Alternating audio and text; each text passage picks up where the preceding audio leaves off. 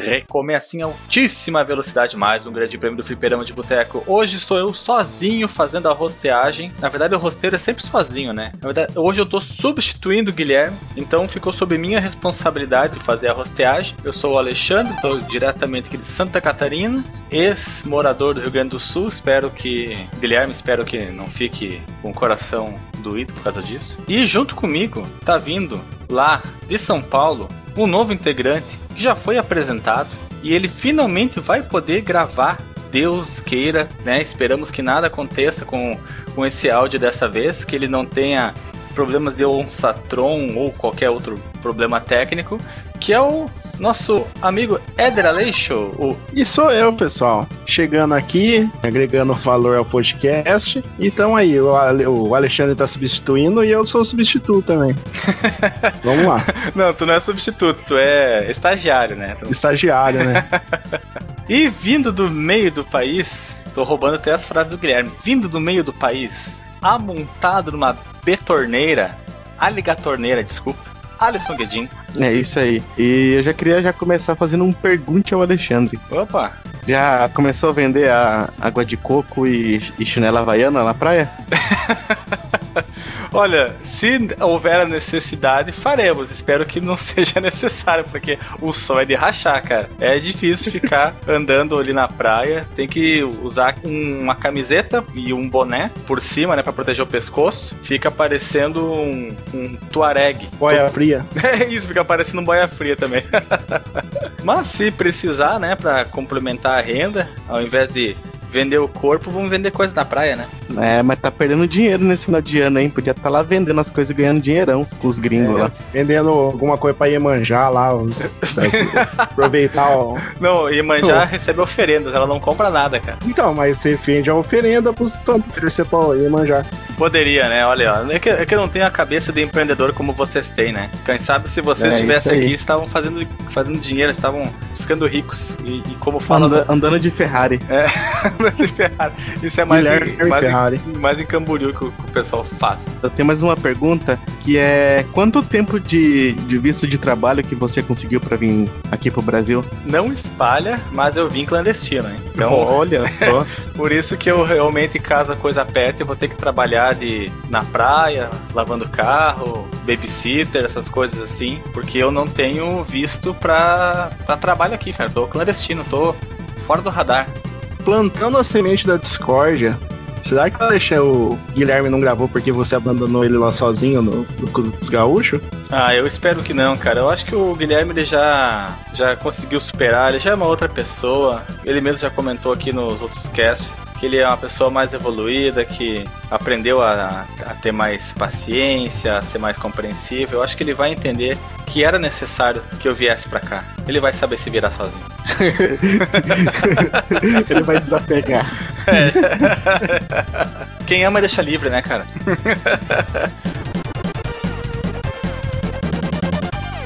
Se você quiser enviar um e-mail para a gente, você manda um e-mail para contato@fliperamadeboteco.com. Se você quiser entrar no nosso Facebook e o nosso Twitter, é facebook.com/fdeboteco e o Twitter também é twitter.com/fdeboteco. O nosso grupo do Telegram é t.me barra fliperama de boteco. E você pode também ajudar a gente lá no Padrim com algum dinheiro, alguma verba que você possa em padrim.com.br barra fdb. E roda a vinheta.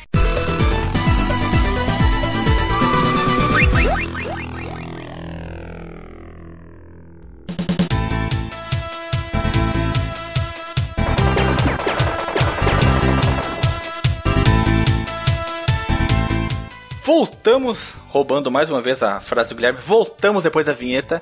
E agora sim, nós vamos falar desse jogo que é muito bonito, é um jogo muito bom, é um jogo difícil pra caramba. Pra minha pessoa, pra você pode ter sido fácil que é o Wild Guns. Ederley, Edão, você que é o autor dessa pauta, poderia nos trazer as informações acerca desse jogo supimpa? Wild Guns, ou As Armas Selvagens, é desenvolvido pela Natsumi Software, a mesma produtora do Harvest Moon, publicado pela Taito Software, que é a mesma produtora do Lamborghini Challenge, Os designers são Shunichi Taniguchi, não é Tamagotchi, não, é Taniguchi. O mesmo de Ninja Warriors, que vale um cast, e Power Ranger de luta de robô, Super Nintendo. O compositor é o Hiroki Iwatsuki, o mesmo de Poké Rock, e Haru Ohashi, o mesmo de Power Rangers The Movie. A data de lançamento no Japão é 12 de agosto de 1994, e nos Estados Unidos é julho de 1995, e na Europa é 30 de outubro de 1996. Olha só, você citou a publicadora Titus e falou do Lamborghini Challenge, Lamborghini American Challenge, que foi um dos jogos citados no nosso episódio sobre o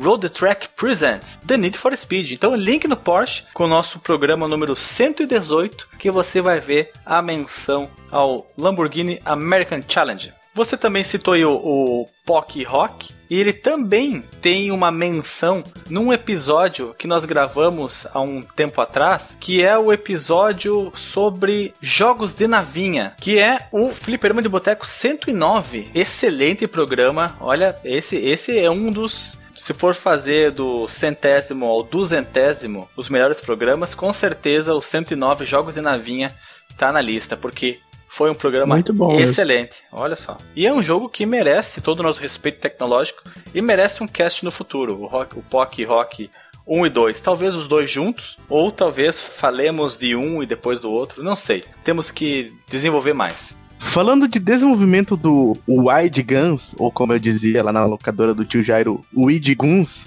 ele é um jogo de tiro em terceira pessoa com aquela estética baseada em Space Adventure Cobra que é um mangá publicado nos anos 70, com uma pegada futurística do cyberpunk e aquelas histórias de cowboy, tipo filmes de Bang Bang, ou também conhecido como faroeste ou westerns feito por uma equipe reduzida de apenas 5 pessoas, contando com Sunushi Tamagotchi como designer gráfico.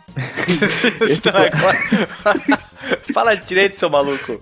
Shunichi Taniguchi. Esse clássico surgiu sem grandes pretensões para o console de 16 bits da Nintendo, apenas para tapar um buraco enquanto sua desenvolvedora estava trabalhando em projetos maiores. No começo, os desenvolvedores pretendiam que a jogabilidade fosse um pouco mais limitada, que a mira só pudesse levantar e abaixar e o direcional para os lados movimentam o personagem. Porém, acharam melhor deixar a jogabilidade parecida com Dynamite Duck. Vai ter um link no Porsche de uma jogatina de Dynamite, Dynamite Duck, que lembra o Napoleon Dynamite. Porém, com. Peraí, peraí, peraí, Alisson, só fazendo uma, uma pequena interrupção aqui. Esse Dynamite Duck 1989. 89, um ano depois do lançamento do Mega Drive. São jogos que têm um visual que é superior aos 8 bits, mas ainda é muito primário em relação ao que viria ser mostrado na vida do Mega Drive. Ou seja, é feio, né? em outras palavras, é feio mesmo, mas é interessante a jogabilidade dele. É muito, muito, muito parecido com Wild Guns, só que você tira esse visual lindo, maravilhoso, essa arte belíssima do Wild Guns e coloca o início da vida do Mega Drive. Então, o jogo é isso. E essa parte do Cyberpunk ficou bem legal, porque tem um momento que você enfrenta um, um inimigo, sai no soco com ele no braço, que tem braços robóticos. Me lembrou muito o livro que foi uma das inspirações para o Matrix, aquele livro do William Gibson, o Neuromancer. E aí parece o bartender do livro do Gibson. Mas o jogo é feio, que dói. É... O cara tem um, é, uma costa transparente, né? Me, me, Mega Drive, né, gente? Mega Drive.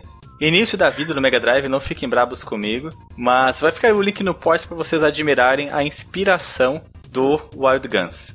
E o Space Adventure Cobra o tal do mangá que ele é inspirado vai ficar no Porsche também se nós encontrarmos ele.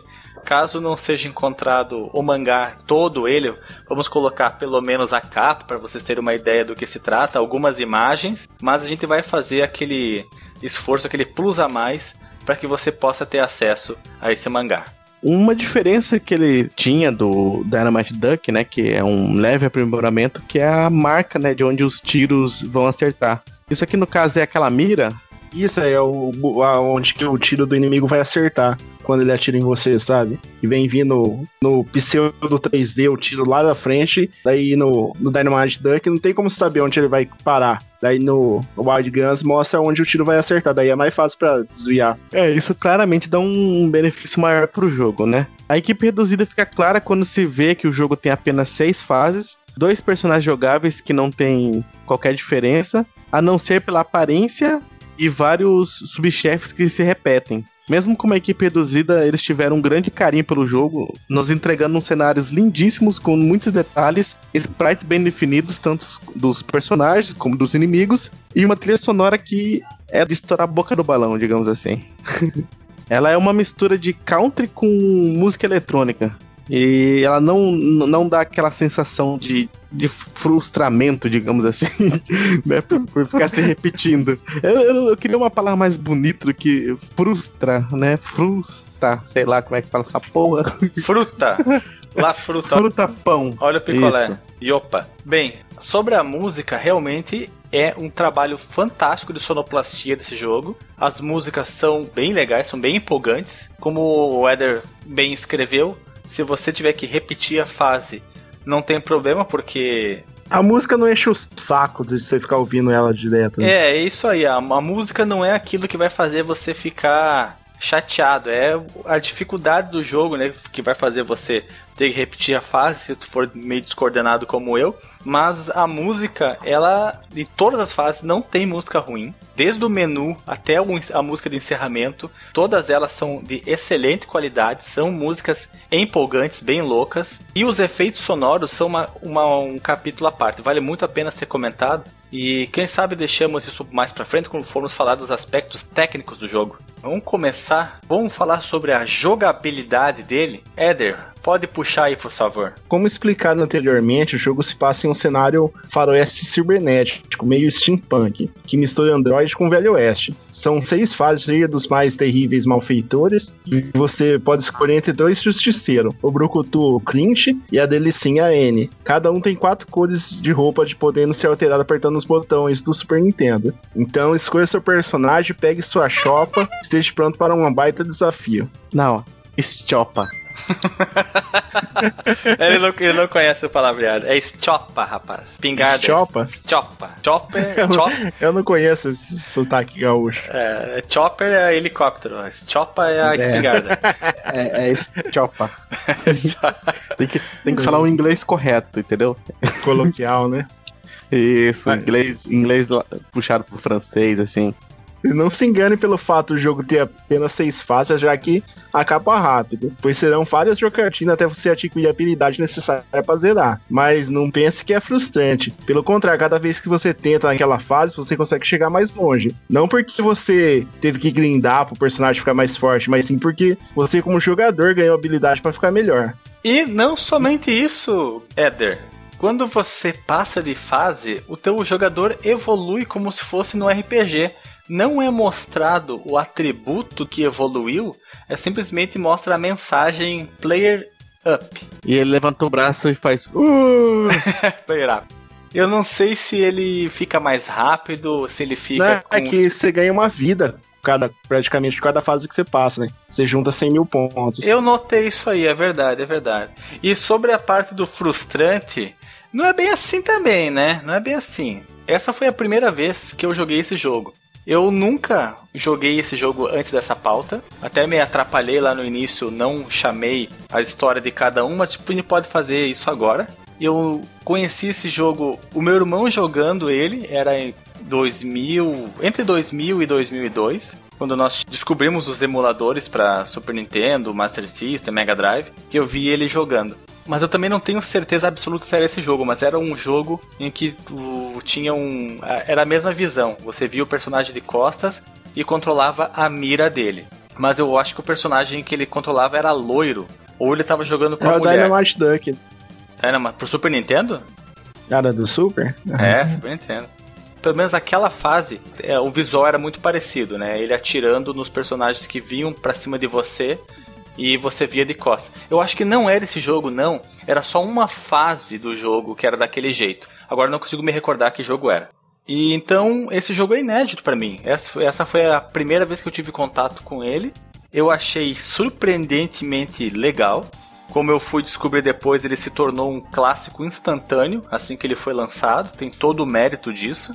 Mas a primeira fase, até eu pegar o jeito, aprender a pulo duplo, né, desviar das coisas, prestar atenção em vários lugares ao mesmo tempo para ver se estão atirando, se tu pode ir para lá. Principalmente a mecânica do tiro que eu demorei para dominar ela, porque se você deixar o dedo pressionado do tiro, o personagem fica parado e você controla a mira com tiros ininterruptos, mas você tem um problema que é a maior vulnerabilidade aos tiros dos inimigos, que você pode defleti-los usando seus próprios, se você não utilizar desse estratagema de deixar o botão do tiro apertado, ou você pode apertar consecutivamente o botão do tiro e ele dá três ou quatro tiros e permite que você use o laço paralisante.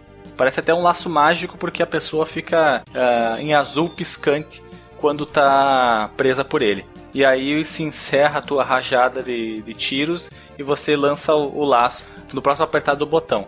E então eu morri, eu acho que umas 20 ou 30 vezes na primeira fase, até pegar o jeito. E eu ficava trocando, eu pegava o Clint, que com certeza é inspirado no Clint Eastwood dos filmes de faroeste.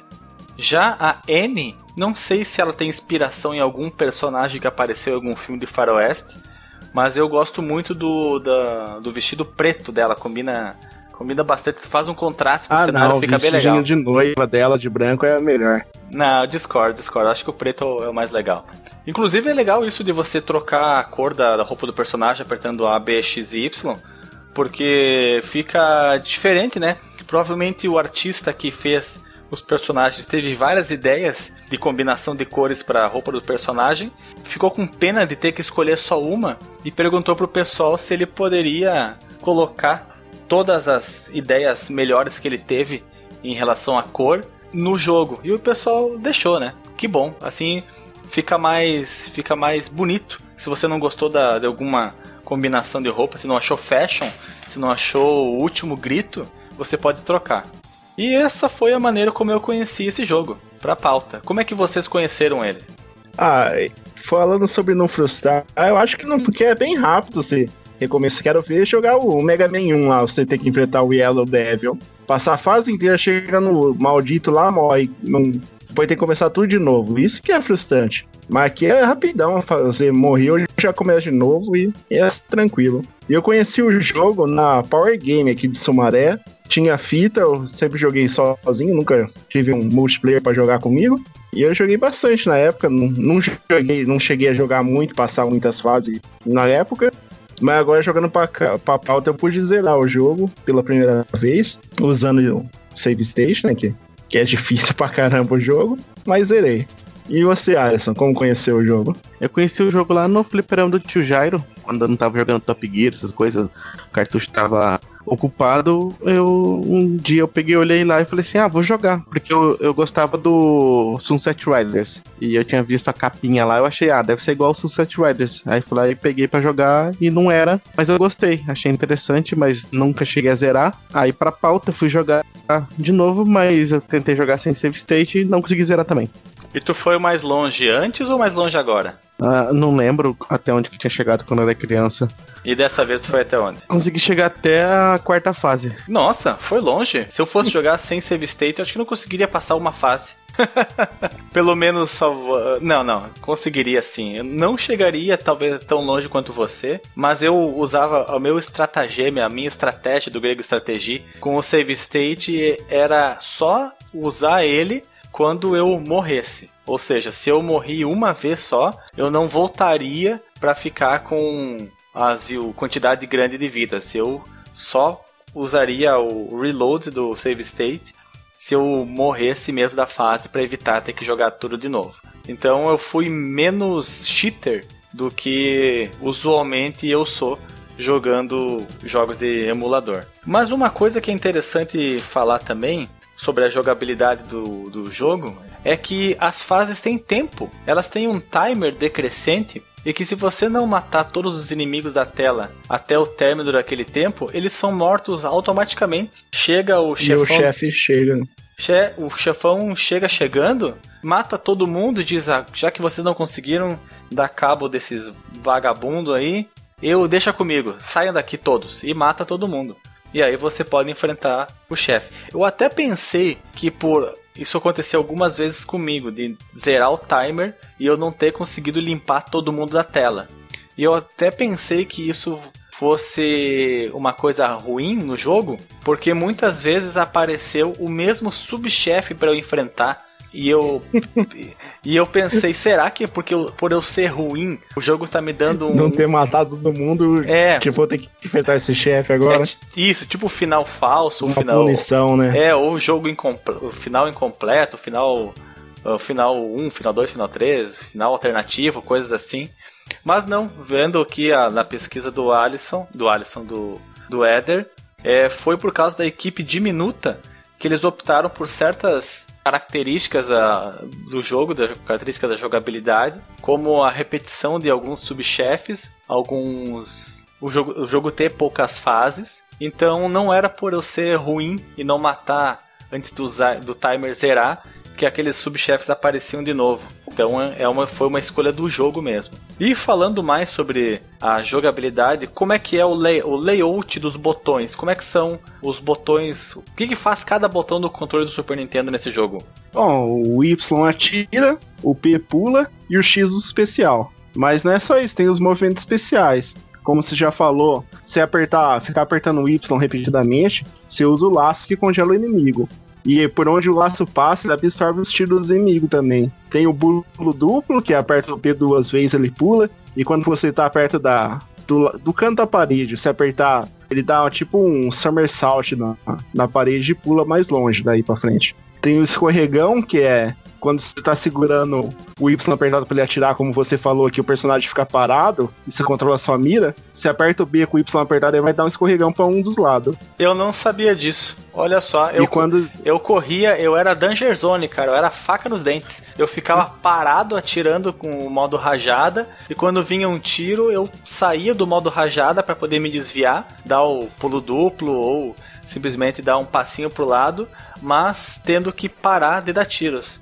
É excelente saber essa do escorregão, da desviada, porque isso melhora muito a jogabilidade do jogo. Eu teria me livrado de várias situações se eu tivesse sabido disso antes. Sim, principalmente naquele chefe que é um tanque, que se não conseguir dar o escorregão na hora que passa o fogo, você é tostado. Ah, mas eu, eu me desviava simplesmente pulando. É, mas é complicado, você não sabe se o fogo vai vir por cima ou por baixo, né?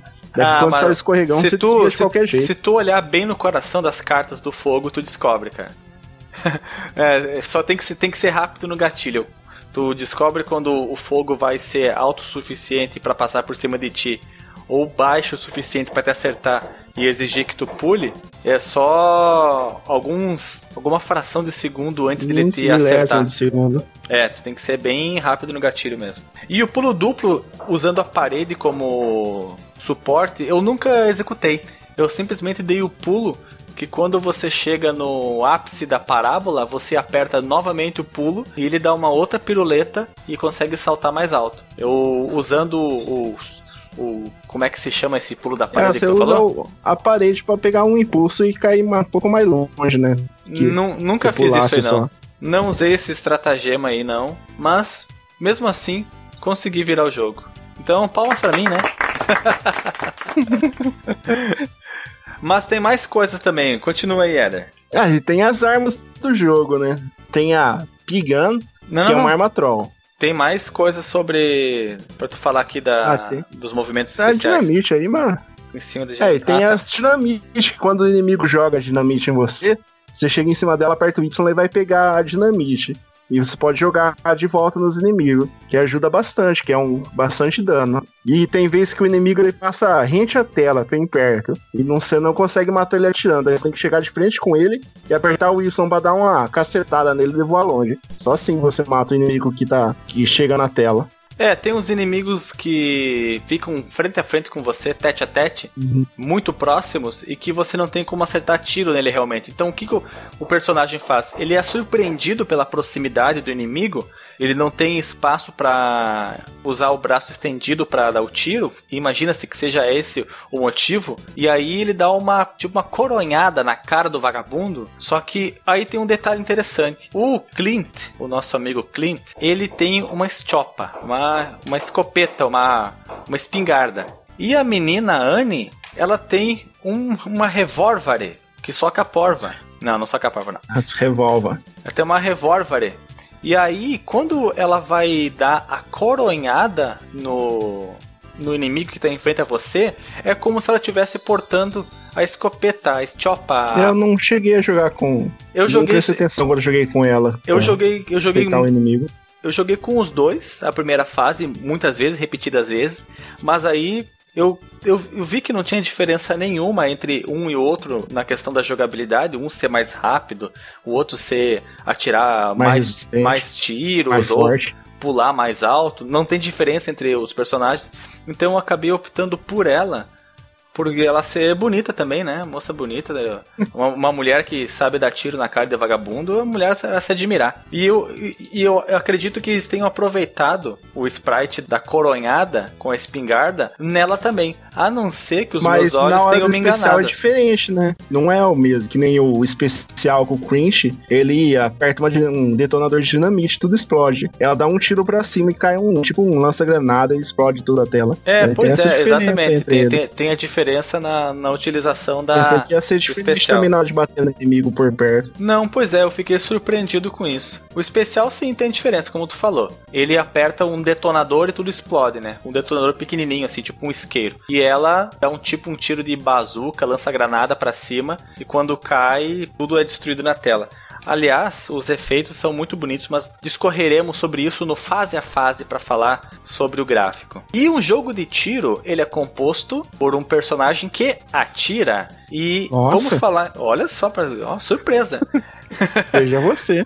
E vamos falar então sobre as armas que são utilizadas nesse jogo ou os melhoramentos que você recolhe durante a fase para atirar mais forte nos inimigos. Então, falando das armas, nós temos a primeira que é a P-Gun, que é a arma troll. É, se não bastasse o jogo ser difícil, ainda existe uma arma que impede de, o- Ah, que não, que, que não retira dano do inimigo. a- impede de atirar a mira. Não, que Não, não não impede é de atirar. Faltou uma vírgula. Ah, A mira Não, não. se torna um X, Ah, impedindo de. Na Ah, verdade, tá, tá. ele atira, mas ela fica fazendo um som de arma de É, brinquedo. tipo.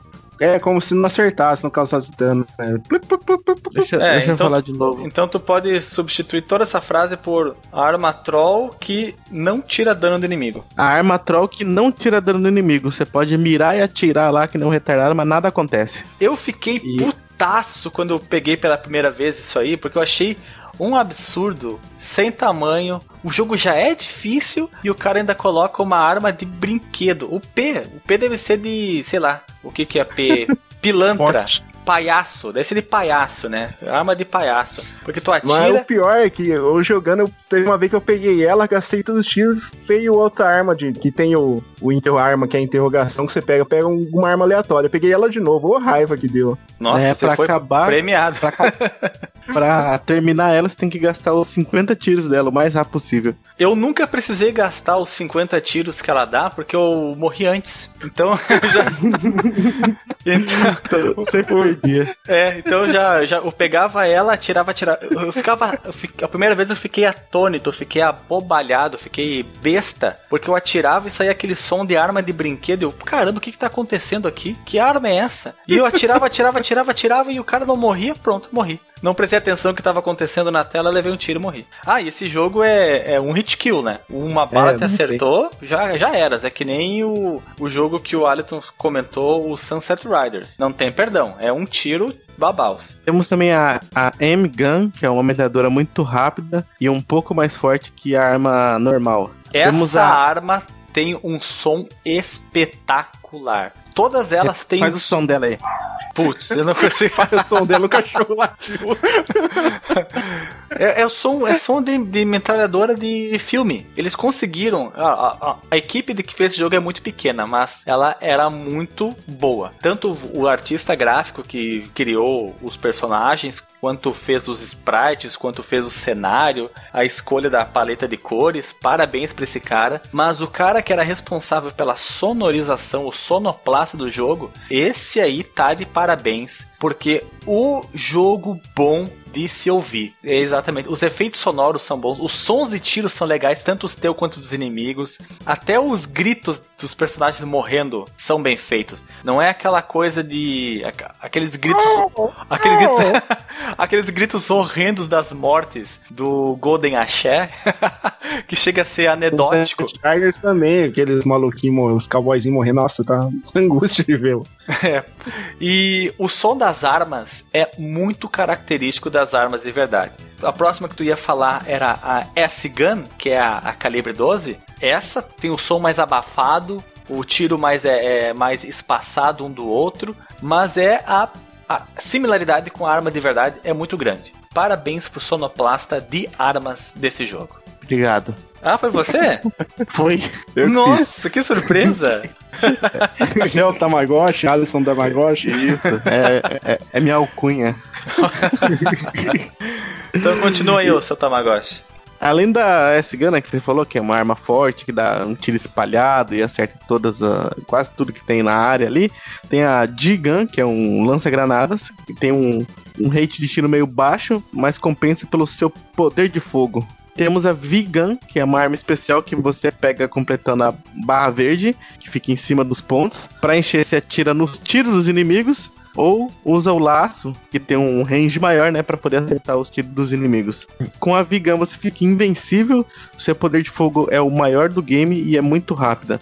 Não Todas peguei, armas... não peguei essa Vigan, nem sabia da sua existência. Oh, e, outro, o, e outra coisa a ser falada é que cada arma que você pega a mira dela é diferente. A, a, área que você pode acertar é diferente. Por exemplo, a S-Gun, que é a, a Chopa, a escopeta 12, a, a sua mira ela é bem maior. Então você pode a, a, mirar do lado do personagem, não exatamente em cima, porque você ainda assim vai acertar ele. Ela é muito boa para acertar dois inimigos que estão próximos. Então você mira no meio deles e os dois são acertados. A tua arma padrão a mira é bem pequenininha, então você tem que ser um sniper para acertar os inimigos. Tem que ter, tem que ter uma, uma mira muito boa. Já as outras armas, elas têm a área que você pode usar para acertar os inimigos é muito maior, né? A representação dela na tela é muito maior. E não é simplesmente aumentada, a área aumentada. Não, ela é estilizada a mira de cada arma. Tem um formato diferente. Não é simplesmente um quadrado ou um círculo que fica maior cada arma tem o seu formato de, de mira representando que você tá com uma arma diferente. Ou seja, os detalhes, a, a, foi prestado atenção nos mínimos detalhes desse jogo. Por isso que ele se tornou um clássico, tem todos os méritos. Então, essa Vigan, arma especial, ela é como se fosse uma mistura do da Gigan e a M-Gun, que ela tem a velocidade da metralhadora e o poder de fogo do lança-granada. E eu não consigo passar o último chefe sem ela. Nossa senhora, cara, eu matei basicamente o, todos os chefes com o, o, tiro normal, com a metralhadora. E às vezes com a 12 também, a S-Gun. Nunca peguei a V-Gun, mas foi muito comum eu matar os chefes usando o tiro normal. Eu sou tipo o Mega Man, eu vou no tirinho mesmo. Mentira, eu detesto Mega Man e não jogo Mega Man. Blasfêmia. Mentira, eu jogo o 8 do Saturno. Hum. Mas não vou longe, não vou longe. E eu tenho consegue passar a fase do, do, do Topogun, né? Hã? Do snowboard. Quê? Não consegue passar a fase do snowboard no Mega Man 8, né? Tem isso? Virou um Matt Hoffman de snowboard. Tony oh, Hawks. Vale um cast, né, da gente gravar o 1080 graus snowboard no 64. Que jogo massa. Esse Não. jogava na locadora. Esse era legal. Esse Pelo amor de nunca vi. É, vai, ter mau gosto. O, meu Deus, vocês estão loucos. Ó, come, por favor, comentem aí no, na, na porchagem, nos comentários, se o 1080 graus do, do 64 não era massa. É tipo o Xbox, é a evolução Era 4 Xbox, era o, 360 é 1080. era o próximo. Vai ter que vir mais um Xbox ainda pra chegar no 1080, cara. Não chega. Mas uma, uma, uma coisa que ninguém falou é que os, os, todas as armas possuem 50 tiros, menos a V-Gun, que ela dura enquanto aquela barrinha verde permanecer ali. Ela vai diminuindo com o tempo. E temos agora os itens do jogo. Quais são os itens, Edão? Tem o item que é um B, que é uma bomba extra. O saco com a letra G, que são 500 pontos. A pedra azul, que é 1500 pontos. A pedra laranja brilhante, que é 1000 pontos. E a pedra amarela dourada, que são 5000 pontos. Mas pra que que servem esses pontos? Pra que, que Esses serve esses pontos pontos? servem pra, juntando 100 mil pontos, você ganha uma vida extra. Ah, É pensei que tu isso que fosse tá lá no- nas lojas do baú e trocasse up por equipamentos. Quando tava o player up, você pensava que aumentava o nível do personagem, mas ele tá ganhando uma vida. Sempre que você juntar 100 mil pontos, ele ganha uma vida. E pra ajudar a ganhar essa vida, tem as fases bônus, que eu acho que você não chegou a jogar nela. Que pra passar a primeira, você tem que. pa- Pra chegar na primeira, você tem que passar duas fases sem precisar usar o continue. Jamais, jamais. E a primeira fase você tem que destruir todas as placas com a figura dos inimigos. Os azuis são simples e as vermelhas possuem um saquinho de dinheiro junto. Daí você passando mais três fases sem precisar o continue, vai em outra fase bônus. Você tem que destruir as rochas da mina. As rochas grandes elas se dividem, você, é, virando duas rochas que você destrói. E passa os carrinhos com o minerador que tá mais dinheiro, cada um dá 100 pontos. E juntando 100 mil pontos, você ganha uma vida. Eu passo a fase extra. É, pra mim, não tem como você passar duas fases sem usar continue. É, é demais pra minha cabeça. Demais pra minhas capacidades motoras. É, e pulando também agora pra história do jogo, não conseguimos achar um, um documento oficial com a história do jogo, não conseguimos achar um, uma label ou, ou aquele livrinho que tem a história do jogo. Então o Edão fez o favor de zerar o jogo e anotar tudo que estava acontecendo no jogo e ele escreveu uma história. Eu acho que quem tem a voz perfeita pra ler essa história aqui é o nosso amigo Alexandre. Vamos lá, contando a história não oficial by Eder. Não tinha medo, o tal João de Santo Clint era o que todos diziam quando ele se perdeu. Foi quando ele conheceu uma menina e de todos seus pecados ele se arrependeu. Anne Lúcia era uma menina linda e o coração dele, para ela, Santo Clint prometeu. Mas acontece que um tal de Jeremias Kidd, traficante de renome, apareceu por lá. Ficou sabendo dos planos de Santo Clint e decidiu que com João ele ia acabar. Jeremias Kidd, maconheiro sem vergonha, organizou a roconha e fez todo mundo dançar. Desvirginava mocinhas inocentes. Se dizia crente, mas não sabia rezar. E Santo Clint era só ódio por dentro, então Jeremias Kidd, para um duelo, ele chamou, prometendo que iria pôr um fim no reinado dele. Olha, parabéns, Adão. Utilizou uma música do cancioneiro brasileiro, mudou o nome dos personagens, mas deixou condizentes com o que tem no jogo, como o nosso querido Clint e a nossa N, e o Kid, que é o inimigo do jogo. Já que nós já falamos dos itens, dos personagens, do, da história do jogo, da criação dele e tudo mais, vamos partir pro fase a fase, onde a gente vai discutir em detalhes o que fazer para virar esse jogão que é o Wild Guns. E de Lambuja nós vamos comentar também sobre a jogabilidade, mais detalhes, o- sobre o gráfico que é fabuloso, sobre a arte, a mistura do mecânico com o Velho Oeste e sobre também a trilha sonora que é fabulosa. E passando então para a primeira fase que é Carson City, que oferece uma recompensa de 30 mil dólares. Do que se trata essa fase? Você está numa praça, uma praça que tem um poço escavado bem no meio. Em frente você tem um restaurante e do lado você tem as lojas. E você tem que matar toda a galera que está dando tiro em, em você.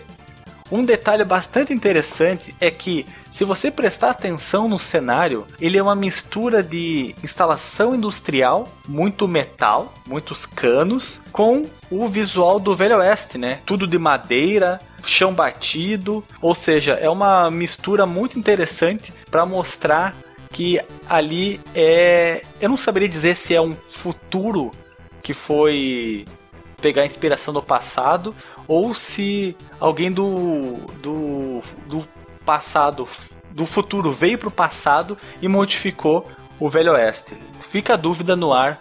Vote aí, ligue para 0800 1406 e escolha agora qual vai ser a história do jogo. É alguém do passado que tá recebeu É o, é o passado que recebeu um visitante do futuro ou é o futuro que trouxe o passado para fazer um visual diferente? Hum? Hum? Então, Alexandre, jogando esse jogo, um, um, um, livro que me lembrou bastante foi A Torre Negra, de Stephen King, que é mais ou menos isso, né? É o mundo que seguiu adiante e voltou ao tempo do Velho Oeste. Essa é a história da Torre Negra. Baita livro. O filme não é lá essas coisas, mas o livro. E os livros, tem... né? Que são sete. Sete livros? Cada livro é um andar da torre? Ah, é, é não, mas é a, conta a história do, do Roland de Gilead que tá procurando a torre, o, o Homem de Preto para poder entrar na Torre Negra. E nisso ele vai encontrando os, os amiguinhos dele, formando uma firma do barulho e enfrentando altas confusões. Aí ele encontra o Neil e eles vão pro, pra Nova York e eles vê o, o Will Smith e deixa todo mundo sem memória. Um bom livro, já li. Meu Deus, eu entendi que tu falou, ele encontra o Neo. Eu falei, o que que Matrix isso? tem a ver com isso, seu louco? É, ué. É, pra, pra mudar os paradigmas, entendeu? Mas voltando à fase Ether, você que é o homem do, dos gameplay, o homem das jogatina, o homem que ensina a virar, fale-nos sobre o que tem que fazer nessa fase. Basicamente é destruir os inimigos que fica que aparecem na janela, que, que estão os itens, e no canto superior esquerdo tem uma caixa d'água. Destruindo ela, ela tem uma bomba escondida nela. Ah, uma coisa bastante interessante de, desse jogo, em praticamente todas as fases, é que o cenário é destrutível. Não parece, mas se você acertar, atirar em certos lugares, as coisas quebram, explodem e revelam itens. Mas você recebe dicas visuais de que isso é possível porque as coisas piscam quando você atira nelas. Então você, opa, aí tem uma coisa que pode ter um item, ou isso aí pode ser destruído e me ajudava, causa uma explosão maior, ponto, por né? exemplo. Né? Na primeira fase, na primeira tela, como você falou, tem a caixa d'água que eu nunca atirei nela, não sabia que ela era explodível apesar dela ser composta de metal e água, né? Ela explode. Veja só que interessante. Deve ser, deve ser água com gás, né? Faz pressão demais e explode. Mas você tem uma carroça que na verdade ela tem lagartas, é, tem esteiras, então é, é uma carroça futurista ou é um, uma carroça do futuro que tem elementos do passado? Um, um é, você entende? É, tem essa mistura, não sabe se é presente ou passado, futuro não sabe ou, se é Brasil, passado. se é Egito. É, se é Brasil ou Egito. E o inimigo, o chefe que você o, enfrenta. O chefe o chefe ou o subchefe, né? Porque todas as fases são assim. É. Você tem a primeira tela, você mata todos os inimigos, aí acabou, zero, não, zero acaba timer, o contador, né? Isso, é, zero timer, todo mundo morre, vem um chefe. Um chef. Aí você vence esse chefe e você vai para uma segunda tela e você enfrenta um outro chefe. Então, na verdade, eu acredito que esse primeiro que você enfrenta é ou subchefe ou a fase realmente tem dois chefes. Basicamente, toda fase são três secções que tem, né? Três? A é, primeira são parte. Duas? Não, são três. A é, então primeira então parte, acabando o contador, você vai enfrentar um subchefe. A segunda também, acabando o contador, você enfrenta um subchefe. E na terceira secção, você enfrenta o chefe em si. A única exceção é a fase do trem, que não tem os segmentos. É só uma fase direta. E no final você enfrenta o chefe. O primeiro chefe que você enfrenta é um robô, tem um. um as balas cruzadas num, num, Como é que se chama? É um cinto de, um cinto de balas? Não sei como é que se chama, não sou. Um, um chapéu de xerife, mais ou menos? É, ele tem um chapéu de xerife, tem as, as balas trançadas sobre o peito, né? Que em vez de passar na cintura, você passa sobre os, os peitos. E é um robô muito estiloso, um robô que dá medo, inclusive. E você não tem muitas dificuldades para matá-lo. Eu demorei para chegar nele, mas ele não é muito dificultoso. É, pode ser um pouco longo se você tiver a sua arma comum e ficar pulando para lá e para cá mais tempo do que atirando propriamente dito nele. Mas é um inimigo com um certo nível de dificuldade. E depois. Ah, é bem, se você aprender, souber usar o laço, ele fica bem fácil. Que você lança o laço, atira, atira, atira, lança o laço, atira ele e praticamente não se mexe. É, e quando ele atirar, é, é que, é, que, é que você precisa ter um certo nível de coordenação que algumas pessoas, digo, vulgo eu, não tem, né? Então eu preferi ficar. eu preferi ficar pulando que nem um sapo para lá e pra cá, fugindo dos tiros e dando rajadas nele, do que usar o laço. Mas o laço é interessante porque não tem inimigo que seja imune a ele, né? Todos ficam para- paradinhos. O tanque é imune, Ah, é o o único tanque. inimigo O- imune. Exatamente. Depois que você vence o, esse robô ali no em frente ao poço que fica bem no meio da cidade, você vai pra dentro do saloon. E ali você enfrenta mais uma leva de inimigos e tem um cara, aí, aí que eu digo, eu não sei se isso é passado ou se é futuro. É um cara de terno e gravata e parece que ele é, ele é meio tá meio bêbado ou ele é, Ah, eu não achava sei que ela é um cara meio alegre, assim, né? e você consegue destruir o bar inteirinho. Destrói mesa, destrói cadeira, destrói as garrafas, destrói eh, espelho, destrói. deixa tiro em parede. É uma festança da destruição. Não é muito fácil porque vem muitos inimigos pra ajudar ele também. E atrás do balcão aparecem uns gordão que atira dinamite em você. E Isso, matando eles deixa item. É, exato, exato. E é. O que, que eu ia falar? Ah, ah, e você percebe, assim como lá fora, dentro também tem muita estrutura metálica, tem muitos canos, tem, tem coisas, aparelhos tecnológicos dentro desse ambiente de salão. Tem neão e E tem depois. o passado que tem os ventilador, né? Que os caras têm tudo tecnologia, vai usar ventilador ainda. Usavam um ar-condicionado, né?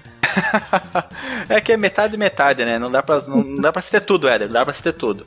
E depois que você vence esse segundo chefe, aí você vai pro chefão. Podemos considerá-los subchefes, né? Aí você é, vai pro falando chefão sobre da esse fase. subchefe segundo, da segunda parte, você acertando o laço nele, se você tiver com a S-Gun ou a G-Gun, você mata em uma laçada só. Você la- la- soltou o laço nele, você ra- dá a rajada nele, e antes dele sair do, da paralisia do laço, ele já vai estar morto. E esse chefe é engraçado porque ele é gigante, né, cara? Você tá em cima do prédio e você luta contra ele. Ele parece um- uma, uma Power Armor do, do Fallout. Isso, esse é o terceiro chefe, né? de O chefe de verdade, vamos dizer assim. E você enfrenta ele. Você está no teto do salão, no teto lá em cima mesmo, fora do edifício. E ele vem, ele é gigantesco, cara, ele tem duas vezes a altura do prédio. E como bem o Alisson falou, parece uma armadura do Fallout. E você tem que atirar no coco, na cara dele, na cabeça, lá em cima da cabeça mesmo, para você conseguir matá-lo. E ele tem uma tiros bem poderosos, tem uns ataques meio furiosos também, mas com um jeitinho, dando as escorregadas, saltos duplos, você consegue matá-lo. E uma coisa que a gente não falou é do de como é bonito, né? Esse é bonito demais, é bem cara. det- detalhado, né? Os, os prédios lá atrás, a antena que tem ali, muito bem feito. É, o detalhe do chefe também é muito Eu, bonito. eu não sei, cara, se eu tô sendo aqui burro, mas eu acho que esse deve ser um dos jogos com o gráfico mais bonito do Super Nintendo. Ele deve rivalizar em beleza, em quantidade de detalhes nas cenas com RPGs. Porque O nível- é o- muito detalhe, cara. O nível de detalhamento do jogo é muito alto mesmo, até, até por um fato, né? Porque você não tem telas, né? Você tem uma tela fixa que vai acontecendo as coisas na tela. Então dá pra fazer. é, não, você não precisa construir vários sprites ao longo da fase. Você constrói os vários sprites porque vai acontecer ali na tela naquele momento. Então por isso que o nível de, de detalhe dos sprites são altos, Ah, assim. é claro, é verdade, né? Como você não precisa fazer cenários longos como um Final Fight, por exemplo, que você tem vai caminhando pelas ruas, você está condicionado a somente uma tela, você pode aproveitar todo o espaço de memória para fazer o mais detalhado possível. Bem lembrado, Alisson, bem explicado. Tá aí Bem explicado, observado. bem observado. Tá, está aí o motivo desse jogo ser tão lindo. Depois que você vence em Carson City, você é jogado para um menu parecido com o do Mega Man. Você tem a fase quatro fases para escolher, a seu critério você vai na fase que você quiser, na ordem que você quiser. E nós vamos falar então, já que a ordem aqui você quiser, da fase do tanque, que é o, o... Então, vamos falar da fase chamada Armored Train, que é a, fa... a de baixo. Você tem quatro fases, em cima, direita, esquerda, embaixo. Vamos pegar a de baixo, que oferece uma recompensa de 70 mil. Lembrando que a primeira fase, a recompensa era 30 mil, ou seja, teoricamente ela é mais fácil, a primeira fase. Então, essa segunda, segunda na nossa ordem, né? Na de vocês pode ser a última, por exemplo. Custa, sete- ganha, ganha 70 mil. E no que consiste, Éder, esta fase? Em cima de um caminhão, perseguindo um trem sobre Tu, um. tu consegue um dizer que Canyon. caminhão que é pela cabine dele? Ah, é um. Um Volvo F4000 Titan. É ficar- tá bom, tá bom. Vai lá. Claramente é um Volvo F4000 Titan.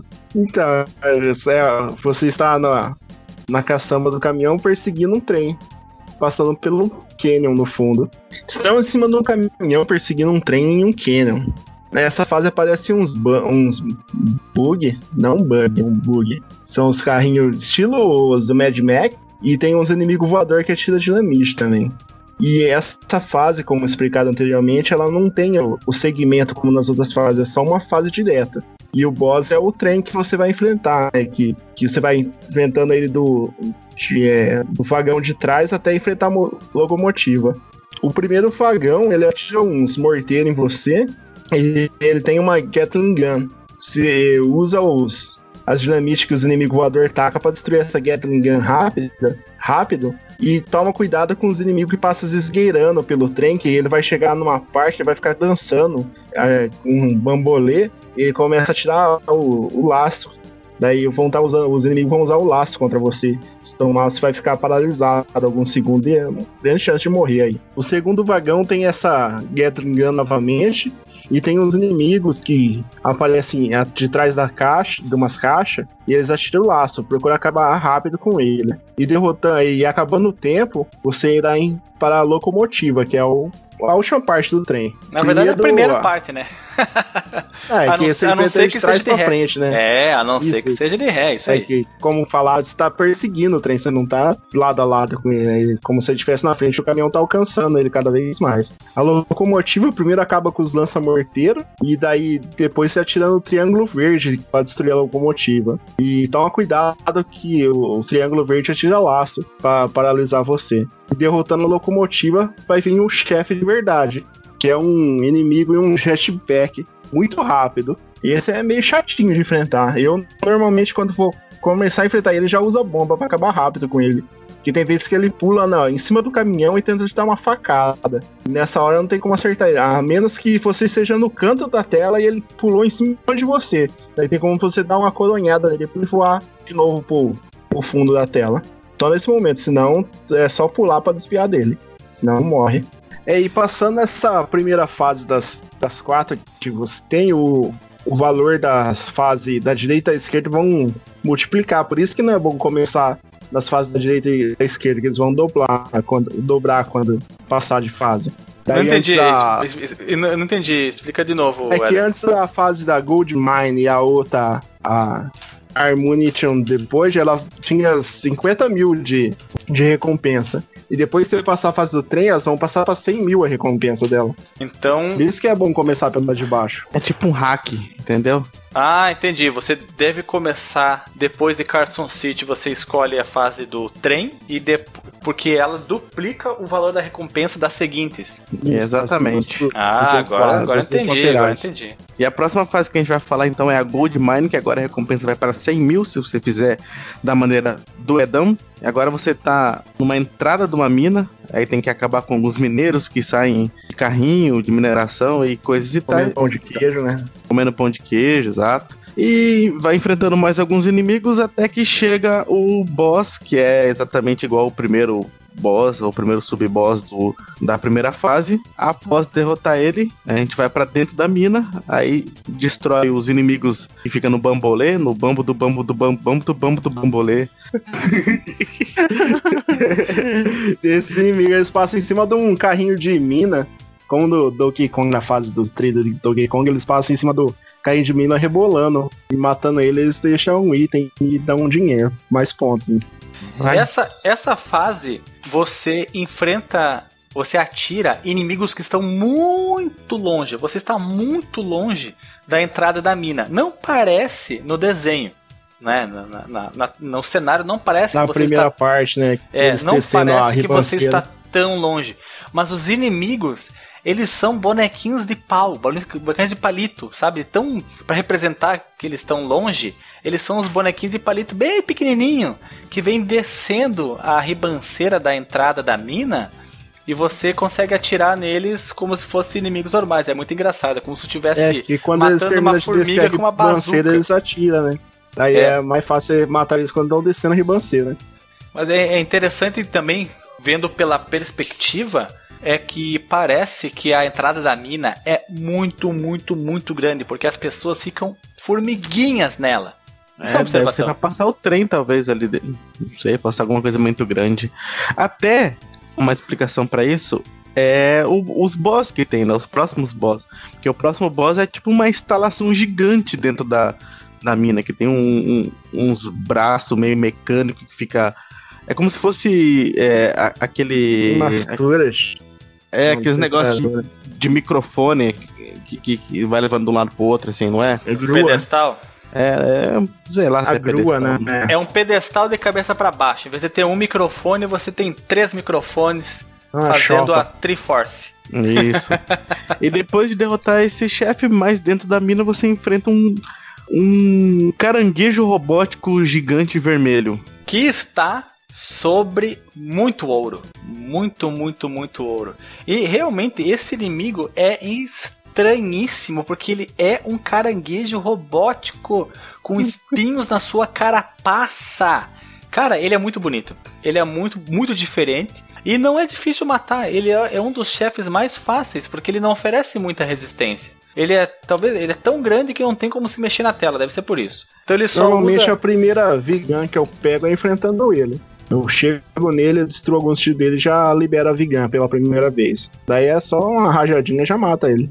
É, eu, eu não tive tanta facilidade assim pra matar, tive que dar muito, muito, muito, muito tiro nele, porque eu não peguei essas armas especiais. Mas como eu falei, não é um, um chefe que te causa muitos problemas. Porque ele não é rápido, né, na, na, pra usar as garras dele, as pinças de caranguejo, contra você, que ela só vem de cima pra baixo, né, ela não movimenta horizontalmente, somente na vertical. E ele fica paradão. O máximo que ele faz é proteger o rosto, né, parte sensível, e depois quando ele abre, você continua dando tiro. A única coisa que você tem que ficar mais esperto com ele é que tem vezes que ele atira uma rajada de laço. Daí pra desviar Ah, dos é laços só dá um pulo duplo, parado mesmo, sem ir pros lados. O nome dele podia ser Mãe, né? Lembra? Alexandre?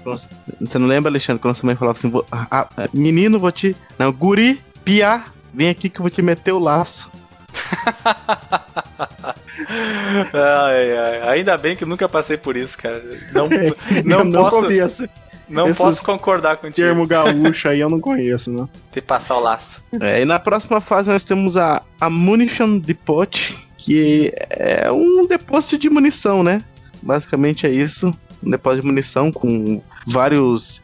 Várias partes do cenário que você consegue quebrar para conseguir mais itens, dinamite, inimigo vão jogar dinamite em você, tem empilhadeiras e, e é, é basicamente mesmo o que seria um depósito de munição do Velho Oeste. Sabe o porto, aqueles guindastes que andam sobre trilhos de trem que tem um vão enorme embaixo deles? Ponte rolante? Isso, uma ponte rolante. Tem, tem uma ponte rolante no jogo, tem um- umas estruturas de madeira também, mas com Parece- parece alicerces você de falou. metal. Parece que você falou mesmo, parece um, um- um porto mesmo, né? Bem parecido com um porto, só que é um porto onde não tem.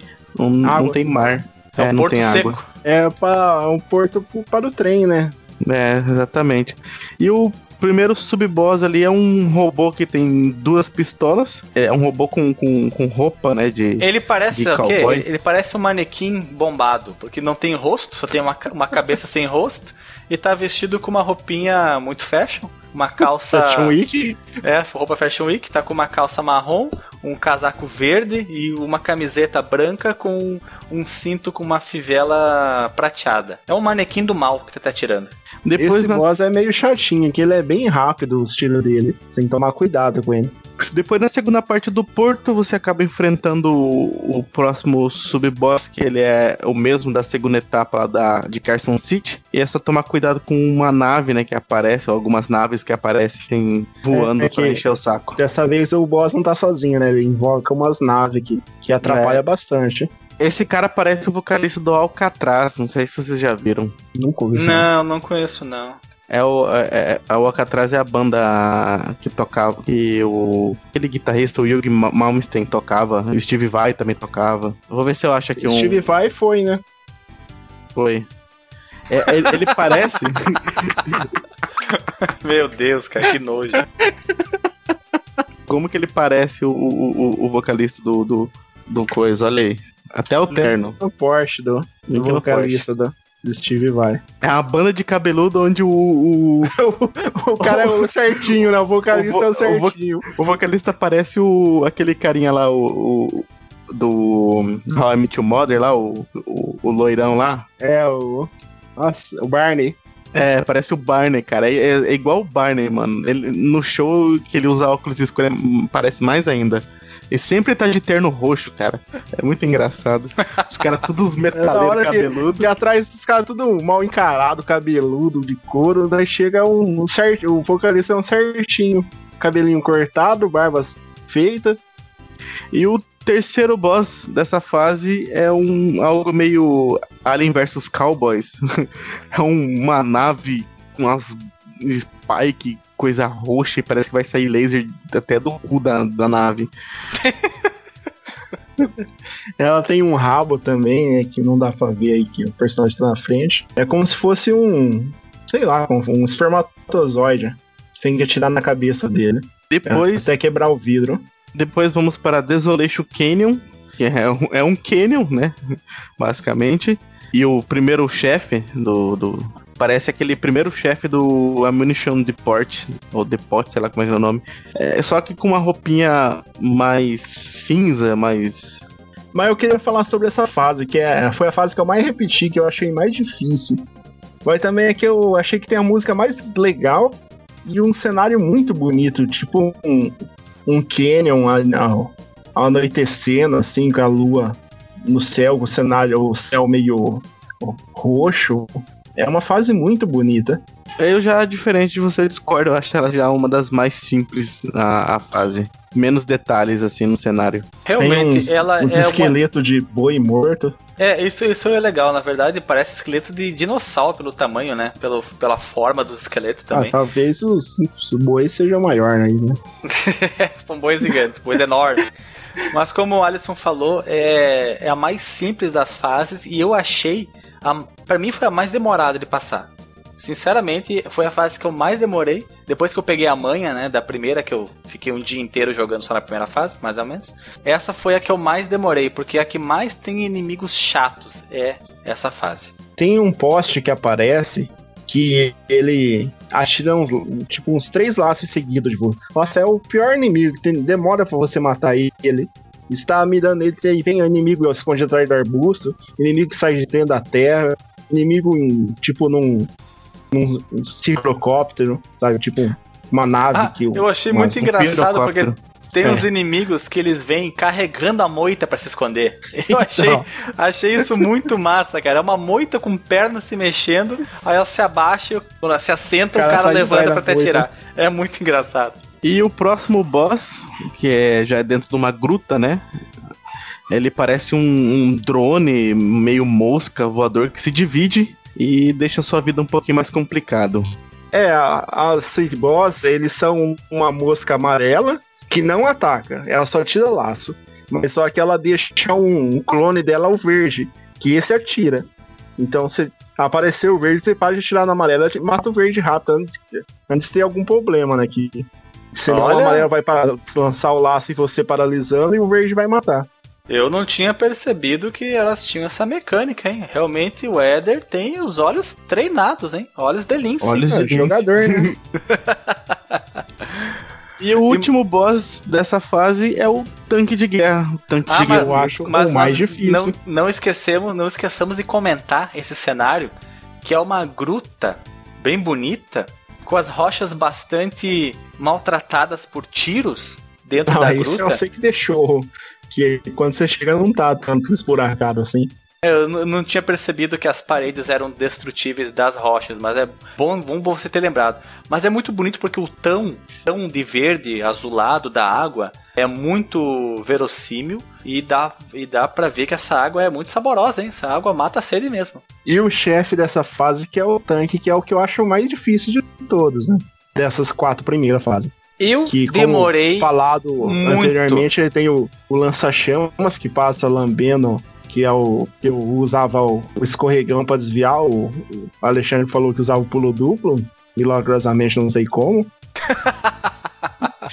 Quando- E de vez em quando ele atira uns morteiros também. Daí você tem que desviar do morteiro e do lança-chamas. E foi prestado muito muita atenção no desenho desse tanque, porque quando ele tá se aproximando de você, ele fica caindo, não sei se é ferrugem ou se é poeira dele, É porque poeira, né? ele, ele é, Deve parece ser muito pesado, né? Deve. é, ele tem o, vai andando, vai o- arrastando bastante terra. Né? É, ele tem o tom de como se tivesse enferrujado, o vermelho dele bem puxado pro marrom. É uma uma máquina pesada que tá parece há muito tempo em serviço, né? Bastante suja. Quem sabe esteja até enferrujada mesmo. Enfe- Não acredito que seja enferrujada porque ela é do mal, né? E o mal não descansa, né? Ela tá sempre fazendo manutenção da máquina. E go- gostei desse detalhe, assim como foi engraçado ver o cara carregando a moita, deu pra ter a noção do peso que dessa máquina, porque ela vinha balançando e, e derrubando, le- levantando poeira, né? Derrubando poeira, não levantando poeira.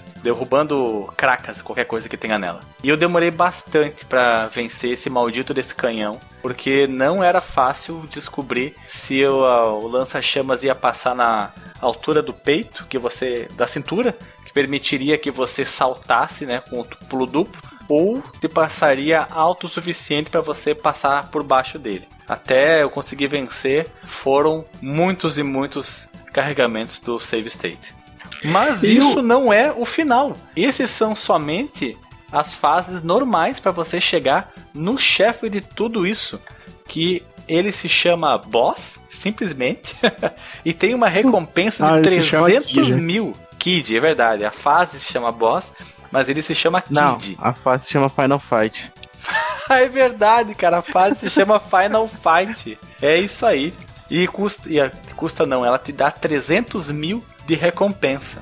É, o mais E com- engraçado dessa fase é que você já começa na frente dos do esconderijo do último boss e logo de cara você já enfrenta dois dos prime do primeiro boss lá de Carson City.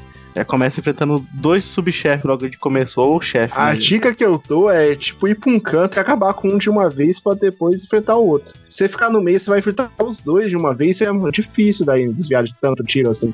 É, insistivamente foi isso que eu fiz. Fiquei num canto só, tanto um quanto o outro, revezando pra atirar neles. E precisou de muito tiro para eu conseguir vencê-los. Muito, muito tiro. E um detalhe é, que vale a pena ser falado é que aonde se encontra o chefe, a nave dele é muito futurista, é muito detalhe mecânico.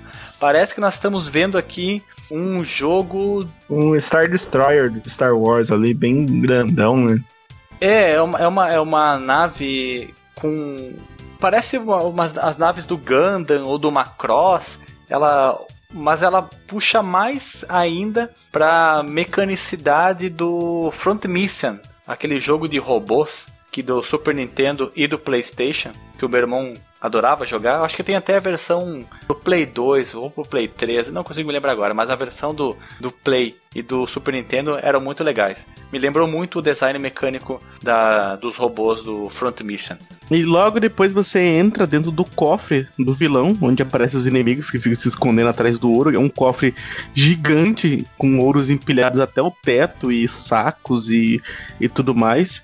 E logo após que você enfrenta os seus inimigos, aí tem o, o chefão, que é o, o vocalista De da, novo, do Alcatraz. terceira vez.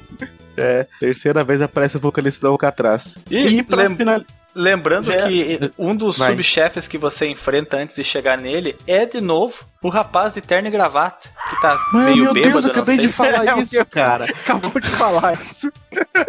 Não, Quem que falou? tá bêbado? É o Alisson ou Alexandre? Ah, esse é o tal do cara do. É. falou. Ah, eu pensei que fosse do chefe que tava falando. Não, Ah, agora, agora eu vou pro chefe. tá bom. E pra Ah, tem finalizar, mais um ainda. Tem um outro sub-boss que é essa essa parede, tipo a porta Ah, do é, sim, sim, aqui. sim, tá, vamos lá. E depois você vai pro mais dentro do, do cofre, que é onde você encontra ah, mais alguns inimigos, né, e coisas e tais, e, e você encontra uma parede, um, um, uma parede, uma, uma, como é que é que se diz aqueles, a porta, né, uma porta de cofre que, Do que é uma metralhadora gigante, praticamente. É, é uma metralhadora giratória que funciona como porta de cofre. A dica que eu dou nesse boss é usar o. Que, tipo, a metralhadora vai atirar, mas só que ela vai circular em, em volta de você, o tiro não vai acertar. Então ficar parado e lançar o laço quando ela começar a atirar, pra encher a barra verde pra deixar o- a, a Vigan perto de completar, pra quando chegar no último chefe você completar ela e acabar com o último chefe facinho. E aí vamos pra o último chefe, Ah. que é o, Vai, pode falar, pode falar. é o Kid. E ele vai estar sentado no, num sofá ali com a cachaça do lado e a chopa na mão. Ele é muito rápido e usa todos os meios possíveis para te matar. Seus disparos são rápidos, como já falei de novo. Ele usa um morteiro que, diferente dos outros que só cai e explode, ele explode e tem uma área de fogo embaixo.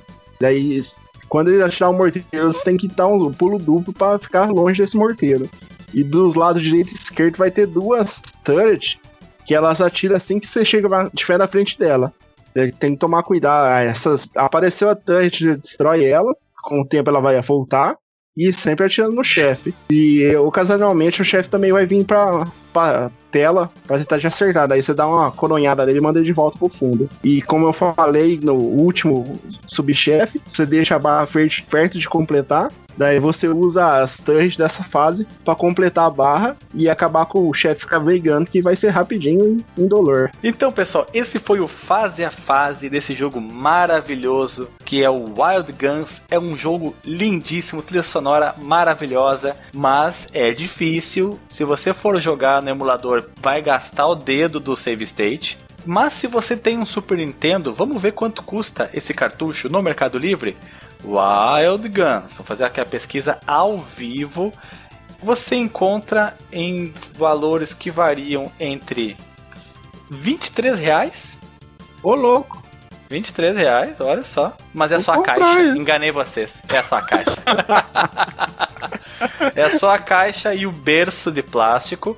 Mas você encontra a versão paralela do Wild Guns, vulgo pirata, por 39 reais.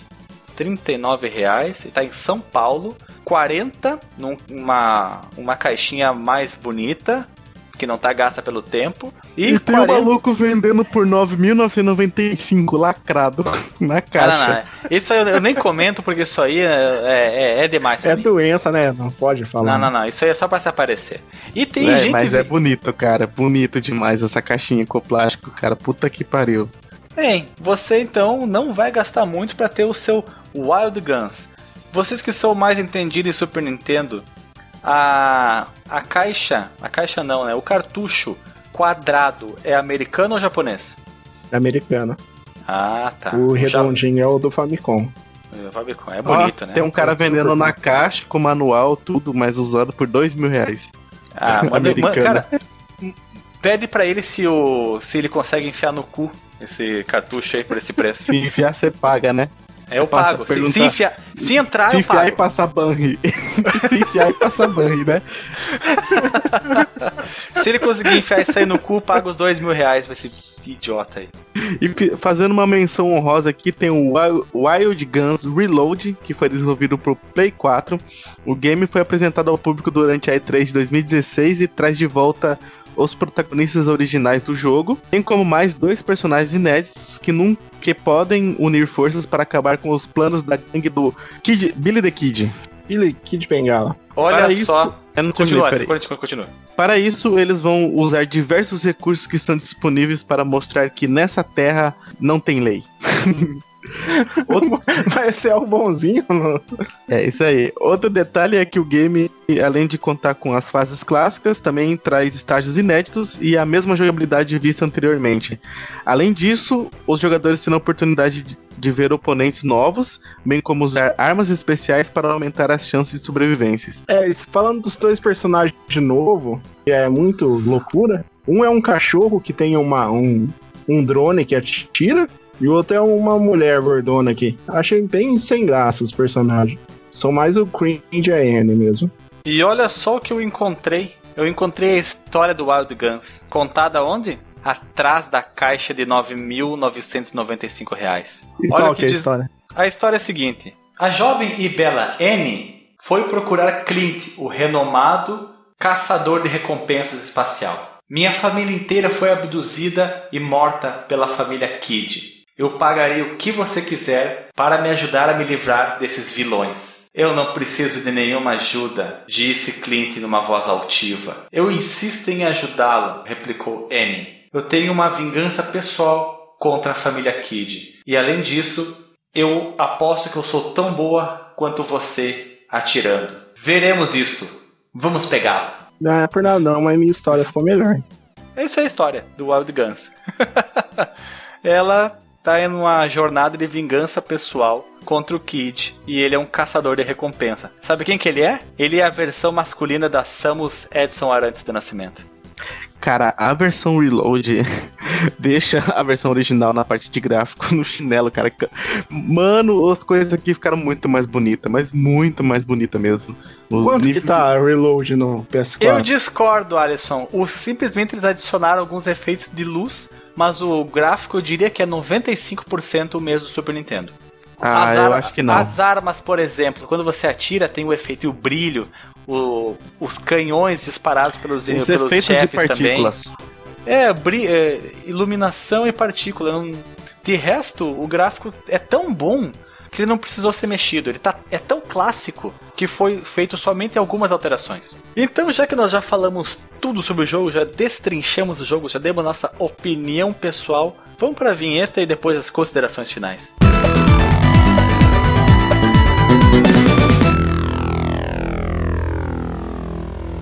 Então, seguindo agora para a parte final do cast, as considerações finais. Alisson, suas considerações. É, co- como eu disse, né? Como eu tava falando, o nível de detalhe é tão grande no jogo que eles conseguiram fazer uma obra-prima no Super Nintendo, fazendo assim com que o, o jogo tenha aqueles detalhes riquíssimos, aqueles mínimos detalhes assim que você vai explorando durante o cenário, né? Atirando em vários pontos, destruindo os pontos. Cada parte mesmo do cenário, do background, coisas assim, eles têm um sprite a mais, digamos assim, uma modificação. E eu acho que é um jogo que até hoje se vale a pena jogar. Vale muito a pena jogar esse jogo. Éder, autor da pauta, considerações finais sobre esse jogaço. Ah, é um jogo fabuloso, muito legal. É bom jogar com o amiguinho, vai ficar muito mais fácil o jogo. E se você não tem um PS4 para comprar para jogar o Reload, você pode jogar na Steam, que tá que o preço original dele é R$ 36,99 e tem suporte para quatro jogadores ao mesmo tempo, com armas novas, é, como o Alisson falou, o gráfico tá mais bonito, que realmente tá. E é isso aí, jogão Jogar em quatro multiplayer, é, quatro personagens, é, quatro players simultâneos deve ser muito massa. E é isso aí. Então, se acabaram essas considerações finais e acabaram seus comentários sobre jogos, eu declaro oficialmente esse cast encerrado.